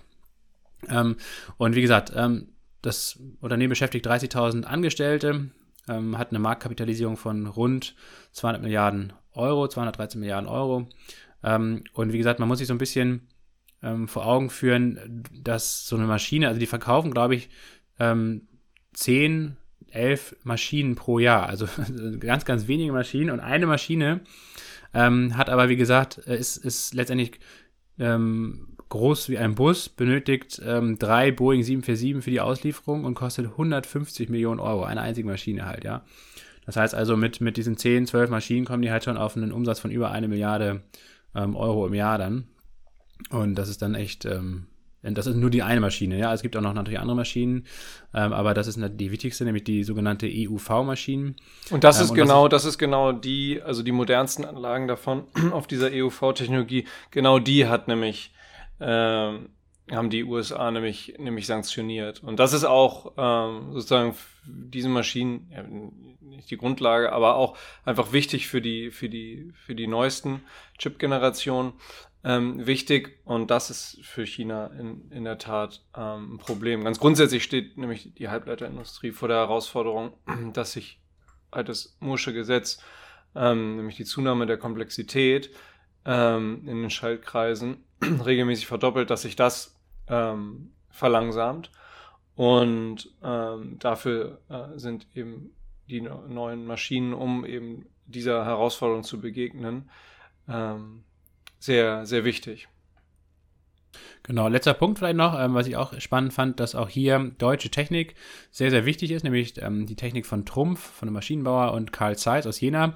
Karl Zeiss ist ja, wie gesagt, seit über 100 Jahren ähm, ganz, ganz wichtig in, im Bereich Optik, Laseroptik und so weiter ähm, und ist da auch technologisch führend und äh, spielt auch hier bei diesen Geräten halt eine Rolle. Also Komponenten von Carl Zeiss und auch von Trumpf sind dann in den Maschinen von ASML auch zugegen und werden da verbaut und äh, spielen auch eine ganz wichtige Rolle. Auch die Technologie ist mehr oder weniger eine ASML, das sieht man auch und das ist auch ein Teil des Problems aktuell. ASML könnte viel mehr Maschinen verkaufen, aber ist eben auch auf hochkomplexe Komponenten angewiesen, um überhaupt so eine Maschine fertig zu bekommen. Auch witzigerweise selbst auf Chips. Ähm, und viele Komponenten fehlen eben und vor allen Dingen auch Mikrochips ähm, für diese Maschinen. Und ähm, das führt dazu, dass ähm, ASML eben weniger Maschinen bauen kann, als eigentlich nachgefragt werden und auch weniger Umsatz gemacht hat. Und das sieht man auch so ein bisschen im Aktienkurs generell, ähm, sieht man äh, bei vielen Halbleiterwerten, Werten, dass, ähm, dass in den letzten Monaten, ähnlich natürlich wie mit dem Technologiemarkt insgesamt, auch diese Halbleiterbranche so ein bisschen unter Druck geraten ist. Ähm, und generell ist das eine sehr volatile Branche, das muss man auch sagen, eigentlich äh, zumindest traditionell sehr zyklisch gewesen. Also es gab immer Phasen, ähm, wo es eine, eine Nachfrage Nachfrageüberschuss gab. Das heißt also, ähm, dann gab es hohe Preise. Das hat dann dazu geführt, dass viele Unternehmen in der Branche investiert haben was dann zeitverzögert wieder zu Überkapazitäten geführt hat und zu einem Preisverfall. Und gleichzeitig kommen auch noch die Produktions- oder die, die Entwicklungszyklen dazu. Das heißt also sowohl die Chips als auch die Maschinen und alles drumherum ähm, werden ja stetig weiterentwickelt. Das sind aber längere Zyklen von mehreren Jahren, um so, ein, so eine neue Chip-Generation zum Beispiel zu entwickeln. Und ähm, das hat eben auch große Auswirkungen auf die Preise, auf die Kapazitäten zum Beispiel und ähm, ist daher ein sehr zyklisches Geschäft und auch natürlich sehr risikobehaftet, weil wenn da etwas schief geht oder sich verzögert, dann hat das große Auswirkungen eben auch auf die Umsätze und auf die Gewinne von einzelnen Unternehmen. Deswegen, da kommen wir ja am Ende zu, äh, es ist unserer Meinung nach sehr relevant, wenn man in diesem Halbleiterbereich investieren möchte, dass man es eigentlich eher über einen ETF macht und weniger über ähm, einzelne Unternehmen. Zumal man, wie gesagt, jetzt auch ASML ist ein Beispiel, das nächste Beispiel im Bereich der Zulieferer, Siltronic, ein deutsches Unternehmen, auch ein Beispiel. Überall spielen jetzt eben auch Sanktionen ähm, und äh, geopolitische Faktoren eine Rolle, die eben auch Risikofaktoren für diese einzelnen Unternehmen sein können, wenn bestimmte Kunden, wenn bestimmte Märkte plötzlich zum Beispiel nicht mehr bedient werden können. Also das zu ASML ist ein ultra relevantes Unternehmen, ist sicherlich auch ist ein Unternehmen, was meines Erachtens too big to fail ist oder das wird auf jeden Fall, also da ist das Insolvenzrisiko oder sowas äh, meines Erachtens fast gleich null, weil so ein Unternehmen wird niemals fallen gelassen. Da wird sofort entweder der niederländische Staat oder die EU oder wer auch immer kommen, um im Zweifel ähm, da ähm, zu unterstützen und so weiter. Das heißt also in, als Investment glaube ich schon ein sehr ähm, sicheres und solides Ding. Nichtsdestotrotz, wie gesagt, gilt, ähm, auch da gibt es natürlich Risikofaktoren und ähm, gegebenenfalls ist ein ETF besser. Wollen wir nochmal zu den Zulieferern kommen, Jonas? Vielleicht Siltronic und du hast auch ein japanisches Unternehmen rausgesucht, was als ähm, Zulieferer für die Halbleiterindustrie sehr relevant ist. Ja, genau. Der Name des Unternehmens äh, hat auch eine große Chemiesparte, ist Shinetsu. Wir packen euch den Link ähm, dazu in die, in die, in die Show Notes, wo es nochmal so eine leichte Übersicht gibt mit WKN und so weiter. Es ist ähm, eins der größten Zulieferunternehmen für die Halbleiterindustrie und zwar ähm, ist es der größte Hersteller von Silizium-Wavern, äh, ähm, die, die für die ähm, Chip-Herstellung benötigt werden. Ja, Riesenunternehmen, 58 Milliarden äh, Dollar Marktkapitalisierung und viel mehr will ich dazu nicht sagen, ist auch äh, in den ETF äh, enthalten, die die Lasse gleich, gleich ähm, vorstellt. Grundsätzlich ist Japan ähm, sehr wichtig, was, äh, was die Zulieferindustrie an Halbleitern betrifft. Auch das zweitgrößte äh, Unternehmen ähm, kommt, kommt aus, aus, aus Japan, habe den Namen jetzt nicht, nicht auf dem Zettel. Ähm, aber da spielt Japan eine große Rolle, hatten wir jetzt ja, habe ich ja gar nicht erwähnt. Äh, ist irgendwas mit, mit, mit äh, Mitsubishi, meine ich aber ähm, 100% sicher bin ich mir da auch nicht. Mhm. Ansonsten gibt es noch die Siltronic AG, die in bestimmten ähm, Bereichen äh, mit Shin-Etsu eben konkurriert, eine ganze Ecke kleiner ist, aber da, Lasse, hast du auch nochmal eine Anekdote, wo es auch wieder politisch heiß herging. Ja, Siltronic ist der drittgrößte Hersteller von Wavern aus rein Silizium aktuell. Es war mal eine, früher eine Ausgründung von Wacker Chemie. Wacker Chemie ist übrigens auch ein, also ein Münchner Unternehmen äh, im Bereich der Chima, äh, Spezialchemie. Ist eigentlich wirklich auch ein sehr interessantes Unternehmen, sowohl Siltronic als auch Wacker Chemie selbst, weil Wacker Chemie eben nicht nur für die Halbleiterindustrie viele Vorprodukte herstellt, sondern auch für äh, erneuerbare Energien, also für Solarmodule, für Windkraftanlagen und so weiter. Also auch ein Unternehmen, was man sich durchaus mal ähm, näher anschauen könnte und da in die Recherche gehen könnte. Ähm, auch sehr gut gelaufen, die Aktie. Ähm, ja, und ähm, Siltronic wurde vor einigen Jahren schon eine ganze Weile her ähm, von Wacker Chemie ausgegründet, ähm, wurde 1968 schon gegründet und ähm, 1994 dann äh, umfilmiert und 2004, glaube ich, in die Siltronic AG dann äh, richtig äh, um, umfunktioniert und auch ähm, an die Börse gebracht. Und ähm, Siltronic stand deswegen in, im Fokus in den letzten ein, zwei Jahren, weil ein taiwanesisches Unternehmen, Global Waivers, ähm, das Unternehmen übernehmen wollte, hat zwei verschiedene Angebote gemacht. Das letzte Angebot belief sich auf immerhin 4,4 Milliarden Euro und ähm, es wurde dann von der Bundesregierung abgelehnt. Und auch hier spielte eben Geopolitik wieder eine Rolle. Ne? Also man wollte verhindern, dass ein Unternehmen ähm, dieser Relevanz ähm, an ein ausländisches Unternehmen geht und vor allen Dingen eben an ein taiwanesisches Unternehmen, wobei Taiwan aktuell ja mehr oder weniger noch Verbündeter ist, aber Deutschland hat ja noch nicht mal offizielle diplomatische Beziehungen zu Taiwan, weil Taiwan eben nicht anerkannt ist und immer das Risiko ähm, besteht, dass Taiwan eben doch nochmal entweder friedlich ähm, ähm, zu China zurückgeholt wird oder im schlimmsten Fall eben auch durch einen Krieg, das versucht wird und dementsprechend wäre ein hohes Risiko damit verbunden, wenn ein Unternehmen dann plötzlich einen taiwanesischen Eigentümer hat und das wollte man verhindern. Das heißt also auch hier sieht man, ähm, dass, ähm, dass es ein Risiko gibt. Das hat natürlich auch Auswirkungen auf die Aktie gehabt. Erstmal ging es mit dem Aktienkurs deutlich nach oben im Zuge der Übernahmeangebote und dann aber auch eben nach unten, als das Ganze gescheitert ist. Ähm, das ist, glaube ich, eher eine, eine kurzfristige Geschichte. Ich denke mal, langfristig ist, ist, das Unternehmen relevant und auch gut aufgestellt, aber das zeigt mal wieder dieses Beispiel, ähm, dass eben das Investment in Einzelwerte im Halbleiterbereich eben durchaus auch mit Risiken verbunden ist. Ja, vielleicht Stichwort nochmal kurz, weil jetzt das Wort Waiver so, so, so oft viel, also ähm, W-A-F-E-R. Ähm, das, äh, so wird's so wird's geschrieben. Das heißt im Englischen so viel wie, wie, wie dünner Keks oder so. Ähm, ist, es ist ungefähr ein Millimeter äh, dicke oder dünne Scheibe. ist ja immer alles relativ, was dick oder dünn ist. Ähm, und die hat halt auch verschiedenste Anwendungsbereiche. Ne? Einerseits ähm, geht sie als, ähm, als Basis Platte für, für, für integrierte Schaltkreise, also IC für Chips oder so. Andererseits ähm, findet es aber auch in der Photovoltaik an Anwendung. Also es ist jetzt nicht nur im, im Chip-Bereich, ähm, sondern eben zum Beispiel auch in der, in der Photovoltaik. Und äh, ganz grundsätzlich haben auch, ähm, äh, auch Halbleiter äh, das, oder, oder Chips zigtausende ähm, unterschiedliche wie soll ich sagen, äh, Aufgaben. Es gibt zigtausend verschiedene Chips. Wir reden ja jetzt immer von Chips und dann man, manchmal hört man hier irgendwie ähm, 7 äh, Nanometer Chips, 4 Nanometer Chips, äh, 3 demnächst. Ähm, in Europa zum Beispiel ähm, werden vor allem eher, eher Chips weiterverarbeitet, die irgendwie zwischen 17 und, und, und, und fast 30 Nanometern haben. Also hier kann man sich zum Beispiel auch die Frage stellen, ob es jetzt überhaupt äh, strategisch so äh, clever ist, irgendwie einen Fokus zu setzen, ähm, äh, so, äh, es zu subventionieren, dass irgendwie ähm, Chips im, im, im 5 bis, bis, bis 7 Nanometer Bereich ähm, hier äh, angesiedelt werden oder unterstützt werden, obwohl man aktuell irgendwie nur, nur relativ ähm, ähm, große eben benötigt.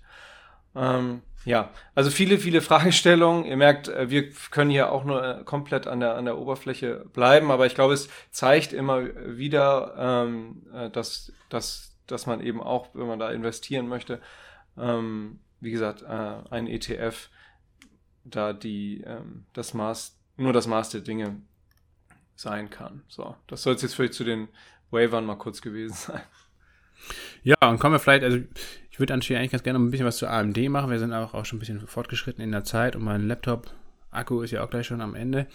Ähm, kommen wir vielleicht noch mal kurz zu AMD, also quasi in der Kategorie Designer. Ähm, wie gesagt, Nvidia ist natürlich ein ganz, ganz anderer oder ganz anderer wichtiger Player, zum Beispiel, aber auch Intel oder ARM. ARM wurde ja, oder sollte ja von Nvidia übernommen werden. Es bietet quasi mehr so eine Art modulares System zum Chip-Design. Ähm, auch ein sehr, sehr relevanter ähm, Player, wenn es um den Bereich äh, Smartphone Chips gibt. Micron Technology ist da noch zu nennen. Aber gucken wir jetzt vielleicht in, in der Folge nochmal ein bisschen schwerpunktmäßig auf AMD, weil das wirklich ein interessantes Unternehmen ist. Ähm, Advanced Micro Devices wurde bereits schon 1969 gegründet und ähm, lief aber lange Zeit so ein bisschen unter ferner Liefen. Ähm, war also immer ja, sehr unprofitabel, ähm, sehr zyklischer ähm, Wert, also bis 2009, 2010 eigentlich ähm, eine Aktie, die wirklich nicht sonderlich äh, interessant oder attraktiv gewesen ist. Und es gab dann zwei Entwicklungen, die AMD eigentlich zu dem erfolgreichen Unternehmen gemacht haben, ähm, das es heute ist. Einerseits die bereits schon kurz erwähnte Ausgliederung ähm, des Fertigungsgeschäfts. Ähm, das heißt also, die Foundry, die sogenannte Foundry, wurde als Global Foundry 2009 ähm, ausgegründet und ähm, an die Börse gebracht und es gab also eine Fokussierung auf das Chip-Design. Und dieses Modell, dieses Geschäftsmodell nennt sich Fabless, also ohne Fabrik ähm, und war in den letzten Jahren eben sehr, sehr erfolgreich, weil es viel flexibler und weniger fixkostenintensiv ähm, ist. Also das war auf jeden Fall ein wichtiger Baustein in der Erfolgsstrategie von AMD und der andere ähm, wichtige Baustein war letztendlich eigentlich die Berufung von Lisa Su ähm, zur CEO 2014. Ähm, Lisa Su kam bereits 2012 zu AMD, ähm, hat eine ganz, ganz interessante Vita, also für alle Leute, die das so ein bisschen mehr interessiert, ähm, schaut euch das mal an, hat auch taiwanesische Wurzeln, wie auch zum Beispiel, ich glaube, Jesse Wang heißt der ähm, Präsident von äh, Nvidia, auch ein Amerikaner, aber auch mit äh, taiwanesischen Wurzeln. Also da sieht man auch ähm, nicht nur, was die Fertigung und alles mögliche andere anbelangt, hat Taiwan eine absolut herausragende Stellung in der Halbleiterbranche, sondern eben auch was die Talente und ähm, die wichtigen Persönlichkeiten anbelangt. Auch da spielt Taiwan eben eine ganz, ganz wesentliche Rolle. Ähm, und nicht nur in Taiwan selbst, sondern eben tatsächlich auch ähm, Menschen mit taiwanesischen Wurzeln, die schon seit Jahrzehnten in den USA leben und arbeiten ähm, und auch Amerikaner sind, aber die eben trotzdem auch diesen Bezug zu Taiwan haben. Das finde ich sehr interessant, dass eben eigentlich die beiden erfolgreichsten ähm, Chip-Designer ähm, der Welt, nämlich AMD und Nvidia, ähm, die in aller Munde waren in den letzten Jahren, eben eigentlich von zwei taiwanesischstämmigen CEOs geleitet werden. Ähm, also Lisa Su ist 2012 zu AMD gekommen und war erst dafür verantwortlich, die, bevor sie CEO wurde, 2014, ähm, die ähm, die Produktpalette von AMD zu diversifizieren, weil als sie zu AMD gekommen ist, ähm, war ähm, AMD sehr abhängig vom PC-Geschäft. Also 90% der Umsätze hat man mit Chips gemacht, die für PCs ähm, verwendet wurden. Und ähm, Lisa Su hat dann ähm, eine einen Deal gemacht mit Sony für die PlayStation und mit Microsoft für die Xbox. Und das war letztendlich absolut der Game Changer. Das sieht man letztendlich auch ganz klar an den, an den Umsätzen, die gemacht werden. Ähm, 2015, also ein Jahr nachdem sie CEO wurde, ähm, war bereits der Nicht-PC-Umsatz bei 40 Prozent. Vorher, wie gesagt, lag er bei 10 Prozent, als sie angefangen hat. Und ähm, 2016 hat er dann sogar ähm, die, den PC-Umsatz ähm, schon übertroffen und 2020 war der bereits bei 60 Prozent der Umsatz mit anderen Geräten, also mit insbesondere mit PlayStation und Xbox, also mit Konsolen, ähm, aber auch mit, äh, mit anderen Geräten. Und der PC-Umsatz ist immer weiter gesunken und äh, weniger relevant geworden. Und das äh, spielt natürlich auch wirklich eine ganz, ganz wesentliche Rolle, wenn man sich eben den, den großen Erfolg von AMD und das große Wachstum eigentlich des Unternehmens insgesamt anguckt, dass man also viel breiter gestreut ist, sich auf Datacenter ähm, Komponenten spezialisiert hat auf die großen Konsolen. Das muss man ja auch mal sehen. Das, das sind die beiden erfolgreichsten Spielekonsolen, PlayStation und Xbox. Und sowohl die Grafikkarten als auch die CPUs ähm, sind beide in beiden Geräten von jeweils von AMD. Ja, das ist natürlich auch ein großer Vertrauensbeweis und zeigt auch, was für eine Qualität äh, die Produkte von AMD haben, dass da letztendlich gar keine Konkurrenzprodukte zum Beispiel von Nvidia im Bereich der GPUs, also der Grafikkarten, eine Rolle spielen. Also, und ich denke mal, wie gesagt, das ist ein wesentlicher Teil auch der Verdienst von, von Lisa Su. Und ähm, deswegen halte ich AMD auch nach wie vor für ein extrem gut geführtes Unternehmen, auch für sehr, sehr, sehr gut aufgestelltes Unternehmen. Ähm, also wenn man sich, glaube ich, eine Einzelaktie oder wenn ich persönlich mir eine Einzelaktie im Halbleiterbereich ins Portfolio legen würde, dann ist AMD auf jeden Fall definitiv ganz weit vorne ähm, bei der Auswahl. Nvidia ist sicherlich auch ein super Unternehmen, was auch eine große Zukunft noch vor sich hat, ist natürlich weitaus höher schon bewertet. Äh, hat eine größere Marktkapitalisierung, ist auch größer, hat auch größere Marktanteile, ähm, hat aber eben nur den Fokus auf GPUs, also auf Grafikkarten. AMD macht beides, CPUs und GPUs. Ähm, und ja, also mein Favorit persönlich aktuell wäre, wenn man sich diese beiden Unternehmen anguckt, AMD. Ähm, und Intel ist ja nach wie vor eigentlich auch eine, eine interessante Turnaround-Wette, ein sehr, sehr günstig bewertetes Unternehmen, sehr breit aufgestellt, sowohl im Chip-Design als auch ähm, in der Herstellung dann mit Mobile Eye eben auch in Sachen autonomes Fahren, glaube ich, ein ganz, ganz relevanter Player in Zukunft. Also auch Intel halte ich ja nach wie vor eigentlich für eine interessante Aktie. Da muss man aber, glaube ich, einen sehr, sehr langen Atem haben. Aber ich glaube schon, dass Intel von diesen ganzen schon skizzierten Entwicklungen in den nächsten Jahren, vor allen Dingen, wie gesagt, auch Fokussierung der Produktion auf Europa, USA etc., dass Intel da auf kurz oder lang stark von profitieren wird. Ja, grundsätzlich bleibt der Bedarf an Chips, an Halbleitern sehr hoch. Also dieser, diese ganze Industrie mit ihren Hunderten, ähm, vielleicht sogar Tausenden Unternehmen, die letztlich daran beteiligt ist, ähm, äh, wird, wird weiter sozusagen von der, von der weiter steigenden Nachfrage profitieren. Ähm, ja. Und davon profitieren kann man dann letztendlich vielleicht am besten durch ETFs, ja. Jonas. Dann lass uns doch am besten jetzt nochmal zum Schluss eingehen. diese beiden ETFs, die wir rausgesucht haben, ähm, nochmal vergleichen. Es gibt insgesamt, glaube ich, vier oder fünf ETFs auf dem Halbleitersektor. Allerdings halte ich nur zwei davon für wirklich relevant, ähm, nämlich den iShares MSCI Global Semiconductors und den Van Eck ähm, Semiconductor. Alle anderen sind, haben eine sehr geringe Marktkapitalisierung, also haben, oder eine Fondsgröße, meine ich, ähm, und sind auch von den Kosten her, von den Kostenstrukturen her nicht sonderlich attraktiv. Diese beiden, fangen wir gleich mal mit dem iShares MSCI an. Jonas, willst du so ein bisschen mal die Kennziffern ähm, hier runterrattern? Ja, kurz und knackig. 0,35 äh, Prozent Gesamtkostenquote pro Jahr, ähm, ist ein Accumulating ETF, also tesorierend. Fondsgröße gut 270 Millionen Euro. Den Fonds gibt es seit August 2021.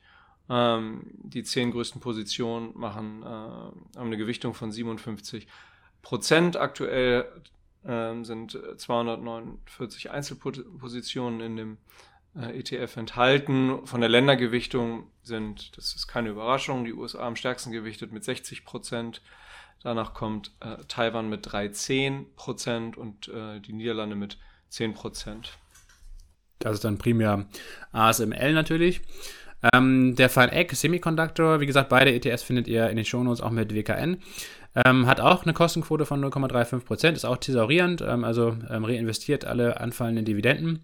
Ähm, der, die Fondsgröße ist schon deutlich größer, 799 Millionen Euro aktuell. Das liegt auch daran, dass die Auflegung ähm, bereits etwas länger her ist, nämlich der Dezember 2020. Beide ETFs, sieht man aber auch, sind noch relativ jung. Ne? Also gerade der iShares ist noch nicht mal ein Jahr alt und auch FunEgg hat noch nicht mal zwei Jahre auf dem Buckel. Das heißt also, die sind wirklich sehr junge ähm, Branchen-ETFs. Ja. Branchen-ETFs, genau.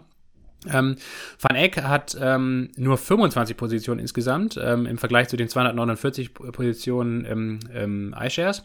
Ähm, und die zehn größten Positionen machen dann auch wenig überraschend natürlich auch einen größeren Anteil ähm, aus, nämlich 77,5 Prozent. Ähm, ihr könnt euch auf ähm, Just EDF zum Beispiel könnt ihr einfach die WKN eingeben und dann seht ihr auch, welche zehn Positionen da drin sind. Die sind eigentlich ziemlich ähnlich, ehrlich gesagt. Da ist natürlich eine Nvidia dabei, eine ASML, ähm, TSMC, Intel, AMD natürlich auch. Broadcom ist noch ein relevantes Unternehmen, Qualcomm primär so im, im Mobile. Chip-Segment, Texas Instruments, immer auch noch ein wichtiges Unternehmen, auch lange Traditionsunternehmen schon. Applied Materials ist neben ASML ein ganz, ganz wichtiger ähm, Player im Bereich Chip-Maschinenbau. Und auch Micron Technologies ist da zum Beispiel mit drin. Ich glaube, das war jetzt der iShares und ähm, Van Eck ist mehr oder weniger komplett deckungsgleich. Also auch da sind ähnliche Top 10 Holdings mit drin. Ähm, Van Eck ist noch ein bisschen stärker USA gewichtet. Ähm, das kommt, wie gesagt, auch daher, dass einfach weniger Positionen insgesamt im Unternehmen, äh, im ETF drin sind. Ähm, also 75 Prozent USA gewichtet im Vergleich zu 60 Prozent beim iShares. Ähm, Niederlande ist dann an zweiter Position bei Van Eck mit 12 Prozent. Also ASML ist da wahrscheinlich noch stärker gewichtet und Taiwan etwas weniger stark gewichtet mit 9,4 Prozent. Ähm, Jonas, Jetzt nur mal jetzt auf die Kennziffern blickend, welchen würdest du präferieren und aus welchen Gründen? Den iShares, den iShares. Hat zwar die deutlich geringere Fondgröße, aber ähm, ja, aufgrund des etwas niedrigeren Länderanteils, also dass die USA nicht ganz so stark gewichtet sind wie, wie beim Van Eck und auch, dass die zehn größten ähm, Positionen ja, 57 Prozent ausmachen und nicht eben fast 78 Prozent ja, spricht dafür, dass der etwas, vermutlich etwas weniger volatil sein wird. Ähm, ja, also ist. Und ein ganz wichtiger Faktor, glaube ich, also ich finde ein, ein ATF mit nur 25 Positionen, wie der Van Eck, ähm, schon sehr spitz, die, schon sehr spitz. Ist sehr spitz, sehr speziell. Da ist die Diversifizierung für mich auf jeden Fall nicht groß genug. Zumal man, wie gesagt, wir haben jetzt ja nur ganz grob mal so ein bisschen skizziert, wie komplex und heterogen auch diese Halbleiterbranche insgesamt ist. Ähm, das wird meines Erachtens im Van Eck nicht richtig abgebildet. Also da werden halt die großen Player natürlich alle mit drin sein. Aber ähm, diese ganzen kleineren Unternehmen, die auch relevant sind und die, glaube ich, auch gerade zum Wachstum vielleicht der Branche insgesamt dann beitragen werden, die sind da nicht mit drin. Und ich glaube, also ein ETF mit 249 Positionen halte ich für sehr viel besser, breiter gestreutes Risiko, ähm, ähm breiter diversifiziert. Ähm, ja, ich würde auf jeden Fall auch definitiv zum iShares tendieren. Wie gesagt, kostenmäßig ist ja beides gleich, das ist ja schon mal cool. Ähm, und ich gehe mal davon aus, mit BlackRock, also mit iShares, ähm, dass der ähm, dieser ETF auch in wenigen Jahren, wahrscheinlich sogar in wenigen Monaten vielleicht sogar schon, ähm, auch von der Fondsgröße her größer sein wird als der Van Eck, würde ich mal schätzen. Gucken wir mal. Ähm, zum, können wir uns ja mal äh, auf Termin legen und ähm, zum, zum zweijährigen Bestehen des Van Eck anschauen, ob sich das Gap oder inwieweit sich das Gap verkleinert hat. Also, dass es sich verkleinern wird, das Fondgrößen-Gap, das ist, denke ich, würde ich auch sagen, ist relativ sicher. Aber viel wichtiger ist ja, wie sich dann äh, zum Ende des Jahres in die Branche geschlagen haben wird. Also, die behalten wir weiter im Blick.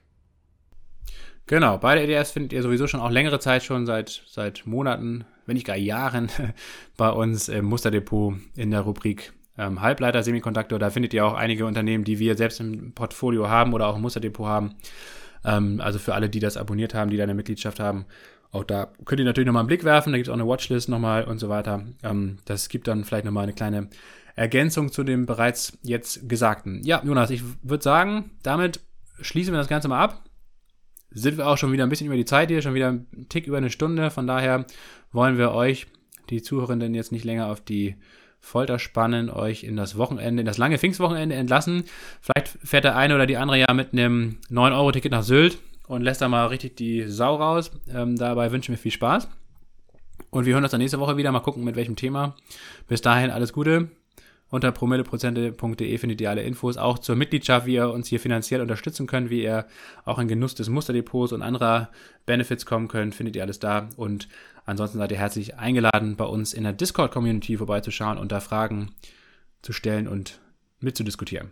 Richtig, ja, für alle, die jetzt nach dann doch dieser ziemlich umfangreichen, ja, und würde ich sagen auch etwas intensiveren als sonst Folge ähm, bis zum Ende drangeblieben sind, ähm, die noch Lust auf mehr verspüren. Die Shownotes-Liste ist, ist diesmal äh, etwas länger als, als im Durchschnitt, würde ich sagen. Viel Spaß dabei, eignet sich auch für lange Zug, äh, Zugfahrten und ähm, wünsche euch auch ein schönes, langes Wochenende. Bleibt gesund, bleibt uns gewogen. Bis bald. Ciao, ciao.